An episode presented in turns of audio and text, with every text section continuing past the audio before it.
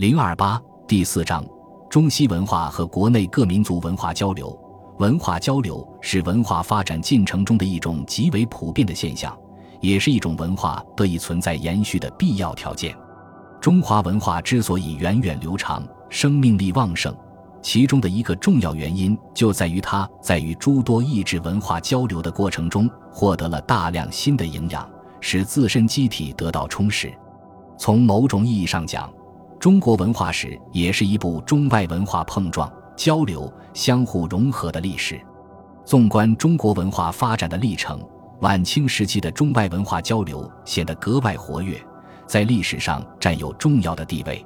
需要强调的是，人们在谈到晚清的文化交流时，往往较多注意西学东渐，而对中外文化的另一方面——中国文化的外传，则注意不够。其实这是片面的。鸦片战争以后。西学东渐固然是中外文化交流的主要方面，但中国文化的外传也是不可忽视的事实。只有同时注重对这两个方面的考察，才能对晚清文化乃至整个中国文化的评价得出正确的结论。本章侧重从这两个方面，对晚清时期的中外文化交流及国内主要民族文化交流做一概述。